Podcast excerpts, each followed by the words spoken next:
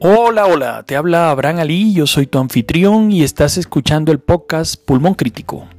El tema de hoy es la confirmación sobre el hecho que la COVID-19 efectivamente repite. Este ha sido un punto de discusión desde que inició y se confirmó la pandemia. Inicialmente, cuando aparecieron los primeros casos en China, se hablaba que definitivamente existía la inmunidad posterior a la enfermedad. Con el paso de las semanas, algunas descripciones habían de pacientes en los cuales repetía la COVID-19, pero no había una confirmación microbiológica ni genética clara de esta situación. Recientemente apareció una publicación denominada neumonía recurrente en un paciente con nueva infección por coronavirus después de ser dado de alta de un hospital por insuficiente producción de anticuerpos.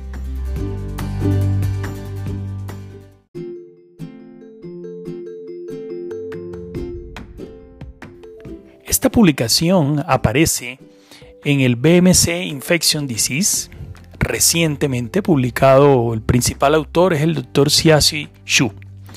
Esta situación llevó a que hubiese crisis en el mundo médico en relación con la mm, certeza completa que sí repite la COVID-19. Las primeras reacciones se relacionaron con la sensación de la imposibilidad para derrotar esta enfermedad.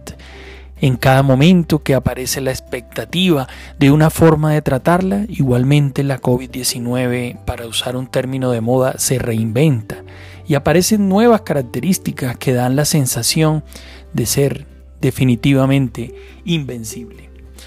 Pero no, cuando se entra a analizar un poco más a profundidad el caso, nos encontramos con una situación muy especial. Efectivamente, el paciente se infectó inicialmente en España, en la segunda infección fue confirmada en Hong Kong, pero a pesar que el paciente no tenía anticuerpos de defensa, posterior a esta reinfección, generó una importante cantidad de anticuerpos y adicionalmente se comportó asintomático.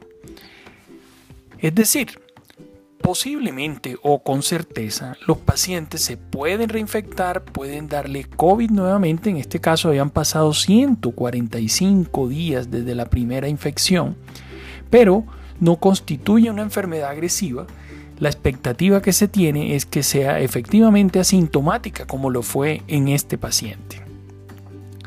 ¿Por qué se comporta de esa manera? Probablemente los anticuerpos sí existen, no se encuentran en niveles medibles y en el momento que se somete a la segunda infección, se produce la reacción importante y la producción en grandes cantidades, con lo cual se evita la sintomatología a un deterioro marcado. Ahora, ¿Cómo se sabe que efectivamente fue una reinfección? Inicialmente se tiene la cepa definida con el material genético que produjo la enfermedad en Europa y en este caso en la segunda infección en Hong Kong se hizo un estudio genético que demostró que la cepa de coronavirus, en este caso la cepa de SARS-CoV-2, es completamente diferente a la de la primera infección. Por tanto, es incontrovertible que el paciente se reinfectó. En ocasiones anteriores había existido la posibilidad que el paciente hubiese tenido un nuevo coronavirus, pero que se hubiese contaminado, es decir, Inicialmente se suponía que los pacientes tenían la infección por COVID, quedaban con las defensas suficientes, pero posteriormente llegaba a su vía aérea o a su garganta un COVID nuevo que no le daba infección, pero que no estaba produciendo enfermedad, sino que tan solo era un contaminante. Bueno, el hecho de saber que no produce una respuesta agresiva da un poco de tranquilidad en medio de toda la terrible cantidad de personas que han fallecido por esta enfermedad alrededor del mundo. Entonces, ¿cuánto tiempo podrá proteger la vacuna cuando aparezca? Este es un tema muy difícil de definir igualmente, debido a que el comportamiento de las vacunas en todos los casos es absolutamente variable. Hay situaciones en, en las cuales con una vacuna una vez en la vida existe protección, al menos hasta este momento demostrada durante muchísimos años. En otros casos, como la influenza, hay una gran variabilidad en el comportamiento de las cepas y se producen grandes mutaciones. Si miramos el tema de la vacuna de la influenza, hablemos de la vacuna cuadrivalente, tiene o requiere que cada año se produzca una reinvención y una evaluación. Por ejemplo, en este momento la vacuna contiene H1N1, H3N2 y adicionalmente contiene cepas de la influenza tipo B como Yamagata y el, el linaje de Victoria. Pero esto no es definitivo. Si no se produce la vacunación anual, van cambiando las cepas de la influenza y las personas se pueden reinfectar nuevamente o al año siguiente, con lo cual probablemente conozcas muy bien que existen unas cepas determinadas para el hemisferio norte, otras para el hemisferio sur, y la industria farmacéutica que libera estas vacunas lo hace en dos momentos diferentes de acuerdo al sitio donde vaya a ser colocada la vacuna eh, para prevención de influenza. En este momento, no se sabe qué va a pasar con el comportamiento de la vacuna contra la COVID. Bueno, tampoco sabemos en este momento cuál va a ser la vacuna que efectivamente será activa o si habrá alguna vacuna activa. Pero allí debemos entender que el efecto rebaño en el cual se le había dado expectativa inicialmente, incluso habíamos comentado en este podcast que luego que se produjese una infección y un efecto de producción de anticuerpos en al menos la mitad de la población e idealmente en el 70%, el resto de las personas tendrían una protección por el efecto rebaño. En este momento hay dudas en, ese, en esa idea y al parecer la única solución de fondo con producción de anticuerpos importantes será la vacunación. Eso habla nuevamente de la agresividad del, de la COVID-19. Es definitivamente supremamente complejo de lograr su control.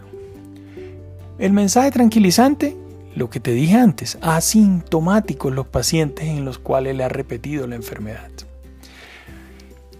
Una situación poco esperada es que cuando se analizan los estudios que planea hacer al menos eh, Johnson y Johnson en cuanto a su vacuna y la captación de población para la fase 3 en los países de América Latina, Colombia está entre ese grupo esperando que aporte 60 mil personas para el estudio, debemos entender que son estudios aleatorizados y controlados, lo cual significa que habrán 30 mil personas al menos en nuestro país que reciban placebo, no van a recibir la verdadera vacuna y al final, luego de un tiempo de observación, se mirará qué tantos pacientes o personas se habrán infectado con SARS-CoV-2 en el grupo del placebo o en el grupo de la vacuna.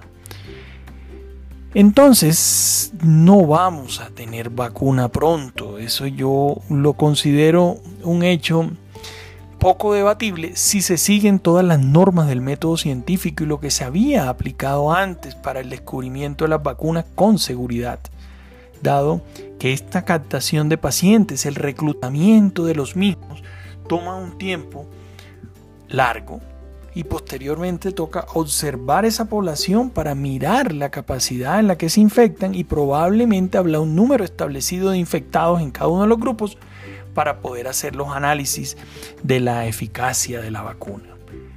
No vendrá tan pronto la vacuna, al menos en esta condición que te acabo de comentar. Y cierro, comienzo a cerrar este podcast con unos temas que no quiero dejar de tratar y es que la definición de la duración de la infectividad del SARS-CoV-2 tiene importantes implicaciones para la salud pública y la práctica del control de infecciones. Entonces, inicialmente con esta mirada se trató de que la mayoría de los hospitales e instituciones de salud hicieran dos pruebas de transcriptasa reversa PCR negativas antes de interrumpir el aislamiento de pacientes con COVID-19. Sin embargo, muchos pacientes tienen pruebas PCR persistentemente positivas durante semanas o meses y eso generaba una gran confusión. Y los pacientes ya tenían una recuperación clínica. Ante eso, varios estudios ahora indican que la PCR persistentemente positiva no refleja que el virus tenga capacidad de replicación. Por eso, en muchos casos, o prácticamente en todos, ya no se recomienda hacer PCR de control para que las personas puedan regresar a su vida laboral activa. El SARS-CoV-2 parece ser más contagioso en el momento de la aparición de los síntomas y la infectividad disminuye rápidamente a partir de ese momento hasta llegar a casi cero después de aproximadamente 10 días. Ese es el punto clave en pacientes con enfermedad eh, incluso moderada. 15 días se toman los pacientes gravemente enfermos y los pacientes inmunosuprimidos. Entonces aquí hay una diferencia importante entre la intensidad de la enfermedad.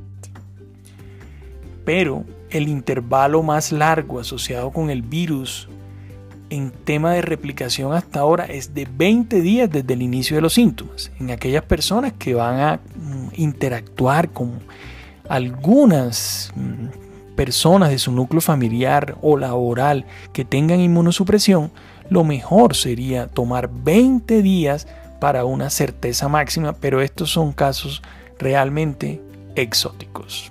Eso te quería comentar en el día de hoy. En estos minutos pienso que has tenido una información suficiente en cuanto a la característica de la COVID y su repetición en algunos pacientes, el futuro impacto de la vacuna y cómo es el comportamiento de la petición de PCR en este momento. Saludos, nos vemos pronto.